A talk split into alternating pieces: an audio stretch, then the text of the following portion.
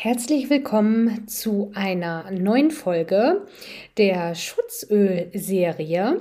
Und zwar sind wir heute schon bei Teil 4 von 7. Und ich stelle dir in dieser Folge Tulsi vor. Tulsi ähm, bedeutet so viel wie heiliges Basilikum. Es riecht allerdings, also zumindest subjektiv, wenn man mich fragt, Überhaupt nicht wie Basilikum, sondern viel eher, ich schnupper mal, ich habe das Fläschchen hier, wie Zimt. Jetzt habe ich hier auch zwei verschiedene Basilikum bzw. Tulsi-Fläschchen. Ähm, und zwar einmal Nord und Süd. Ja, das bezeichnet einfach die Anbauregionen und die riechen tatsächlich unterschiedlich, denn ein Qualitätskriterium ist ja unter anderem eben auch die Herkunft, also dass die Herkunft, das Land auf dem Fläschchen ausgezeichnet ist. Und das sind sie eben hier. Ich rieche nochmal am Tulsi Süd. Das ist für meine Nase jetzt deutlich feiner, milder, etwas sanfter als das Nord und weniger zimtig. Der botanische Name vom Basilikum bzw. Tulsi Süd oder Nord, das ist identisch, ist Ocimum sanctum. Basilikum selber wäre Ocimum basilicum. Also daran würde man es jetzt eben auf dem Fläschchen auch erkennen, mit welchem man es zu tun hat. Würde jetzt nur Basilikum draufstehen, würde das nicht wirklich helfen. Deswegen ist das eben immer ganz, ganz wichtig. Und da kann ich dir immer wieder nur die Checkliste ans Herz legen, die ich erstellt habe. 100% naturrein versus Synthetik. Denn das ist auch immer die häufigste Frage, die mich erreicht. Andrea, wenn ich jetzt in einem Laden stehe, ob das jetzt ein äh, Biomarkt ist oder ein äh, ja, Kräuterladen, was auch immer, Supermarkt, taucht eben irgendwann, früher oder später vielleicht oder auch gar nicht, die Frage auf, ja, woran erkenne ich denn jetzt, ob ich da ein Naturprodukt habe? Und dafür habe ich eben diese Checkliste ähm, zur Verfügung gestellt. Wenn du dich für meinen Newsletter, die digitale Duftpost, anmeldest, dann kannst du den kostenfrei ähm, ja, runterladen als Dankeschön. Die habe ich natürlich nicht selber erfunden. Also das ist einfach für, ähm, ja, für dich als Laie, der jetzt nicht in Aromatherapie weiter bewandert ist und eben auch für alle Anfänger in der Aromatherapie. In meinen Kursen gebe ich das immer als erstes raus. Er erstellt nach der aktuellen Literatur und nach den Empfehlungen, den deutschen Qualitätskriterien. Die habe ich eben in einer übersichtlichen Checkliste zusammengefasst, dass man da nicht ja, Bücher durchblättern muss und ähm, Google-Ergebnisse sind ja auch immer nur so hilfreich, wie man denn die Quelle ja selber nachprüfen kann, beziehungsweise eben Ahnung davon hat. Ja, und das ist im Internet ein bisschen schwieriger. Da möchte ich gerne noch mal kurz drauf eingehen. Ich kann selber auch, wenn ich im Internet bei einem neuen Shop unterwegs bin, von dem ich gehört habe oder wo ich eben eine Anfrage zu bekomme, Andrea, ähm, kannst du die Öle von da und da empfehlen? Ich kann das nur aus dem Anschauen im Internet einer Website nicht beurteilen. Ich brauche tatsächlich das Fläschchen in der Hand vor Ort, um auf die Banderole zu schauen. Ähm, dazu kann ich dir auch die Folge mit Maike Köster, der Sicherheitsbewerterin und Chemikerin ihres Zeichens sehr empfehlen, wo wir eben über genau diese Mythen auch sprechen und die Anforderungen, was denn jetzt Kosmetika, in dem Fall ätherische Öle, aufweisen müssen. Das nur am Rande. Ja, und jetzt möchte ich auf das Tulsi bzw. das heilige Basilikum ja noch intensiver eingehen. Warum ist das denn jetzt hier in der Schutzölserie gelandet? Ich habe seit ein paar Jahren mich auch mit Duftkommunikation begonnen zu beschäftigen und da gerade jetzt im März 2023 meine Abschlussprüfung gemacht in Jena bei der Deutschen Gesellschaft für alternative Medizin. Und da habe ich Tulsi erstmalig kennengelernt. Vorher kannte ich eben das klassische Basilikum, was ja ein Küchenkraut ist und du wahrscheinlich schon ja, selber häufig verwendet hast. Und das Besondere am heiligen Basilikum ist eben, dass es ja körperliche und geistige Stresssymptome abmildern kann. Das Basilikum, was wir aus der Küche kennen, ist eher anregend und ja auch sehr geschmackvoll und hat in etwa aber andere äh, Anwendungsbereiche als jetzt das Tulsi. Das kann auch bei Atemwegserkrankungen angewendet werden, also begleitend natürlich nur, unterstützend. Und bei Kopfschmerzen, vor allem auch bei stärkeren Migräneartigen sogar.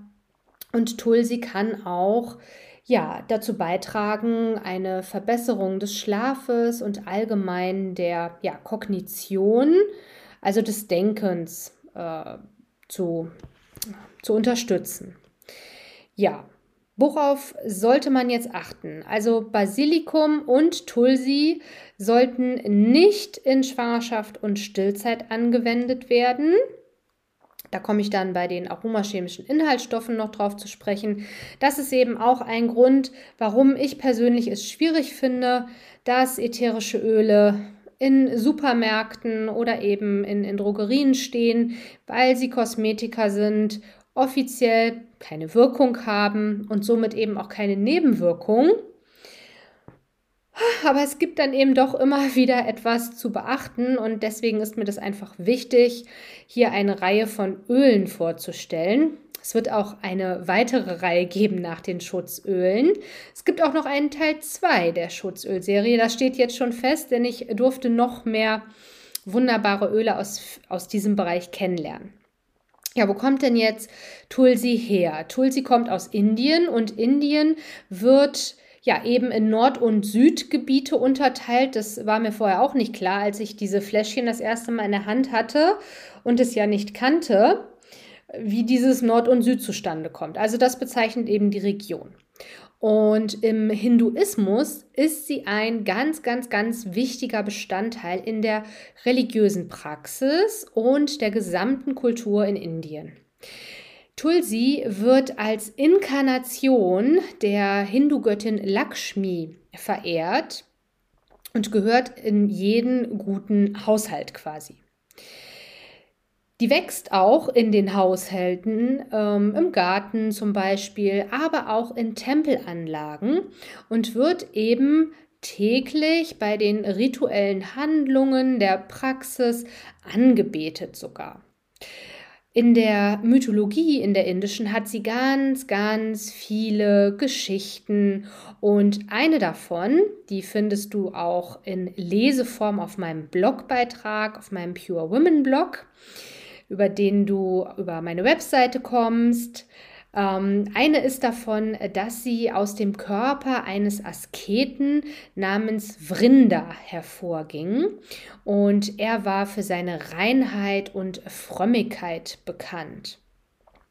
Und als ein Gott, ähm, ja, sie in die Pflanze verwandelte, wurde sie eben zu diesem Symbol für Reinheit und Heiligkeit bis heute verehrt. Tulsi hat auch in der ayurvedischen Medizin eine bereits längere Traditionsgeschichte und wird dort vor allem als Mittel ja, zur Verbesserung des allgemeinen Wohlbefindens und zur Gesundheitsförderung eingesetzt. Das ist genau der Ansatz, den eben die Duftkommunikation verfolgt, nämlich, deswegen wird sie auch von der Deutschen Gesellschaft für alternative Medizin angeboten und ich bin jetzt Praktikerin für angewandte und dialogische Duftkommunikation. Eben hier geht es um das Wohlfühlen und Gesundheit eben, ja, fördern, erhalten, bevor eben eine Krankheit entsteht. Das ist ja auch das ayurvedische Prinzip. Und hier wird es eben häufig als Tee oder als Bestandteil von Kräuterkapseln in Ölen verwendet. Insgesamt ist Tulsi eine ja sehr bedeutende kulturelle und ja religiöse Ikone könnte man fast sagen in Indien. Mit eben dieser ja reichen Geschichte, ganz viele Mythen, Sagen ranken sich um sie. Und der vielfältigen Anwendung im Medizin- und Wellnessbereich. Ja, das ätherische Öl der Okimum sanctum wird aus den Blättern und Zweigen der Pflanze gewonnen und sie gehört zur Familie der Lippenblütler Lamiaceae. Die Hauptinhaltsstoffe, das sind hier flüchtige Verbindungen, die für den typischen Basilikumduft verantwortlich sind. Dann haben wir noch kieferartige Verbindungen, die für diesen beruhigenden bis hin zu schmerzlindernden Effekt stehen. Dann haben wir weiter flüchtigere Verbindungen und die sind jetzt eben eventuell können die in der Schwangerschaft und Stillzeit problematisch werden, krampflösend und entzündungshemmend. Jetzt könntest du sagen, aber wieso ist denn krampflösend ein Problem in der Schwangerschaft? Alles, was zu sehr krampflösend dann ist, kann eben vorzeitige Wehen auslösen. Das ist dann sehr ungünstig. Das wollen wir nicht. Deswegen eben lieber drauf verzichten. Dann haben wir hier auch weiterflüchtige Verbindungen, die in verschiedenen Kräuterölen vorkommen und hauptsächlich eine, eine schmerzlindernde und antiseptische, also desinfizierende Eigenschaft haben. Und wir haben dann darüber hinaus noch die Alpha-Terpinene, die dir jetzt so nichts sagen werden. Die sind ebenfalls beruhigend und haben diese desinfizierende Wirkung.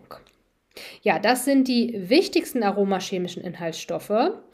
Die genaue Zusammensetzung, also wie viel Prozent jetzt von zum Beispiel den Estragolen, den Carophyllenen, dem Eugenol und so weiter, ist immer individuell und schwankt, weil es eben ein Naturprodukt ist.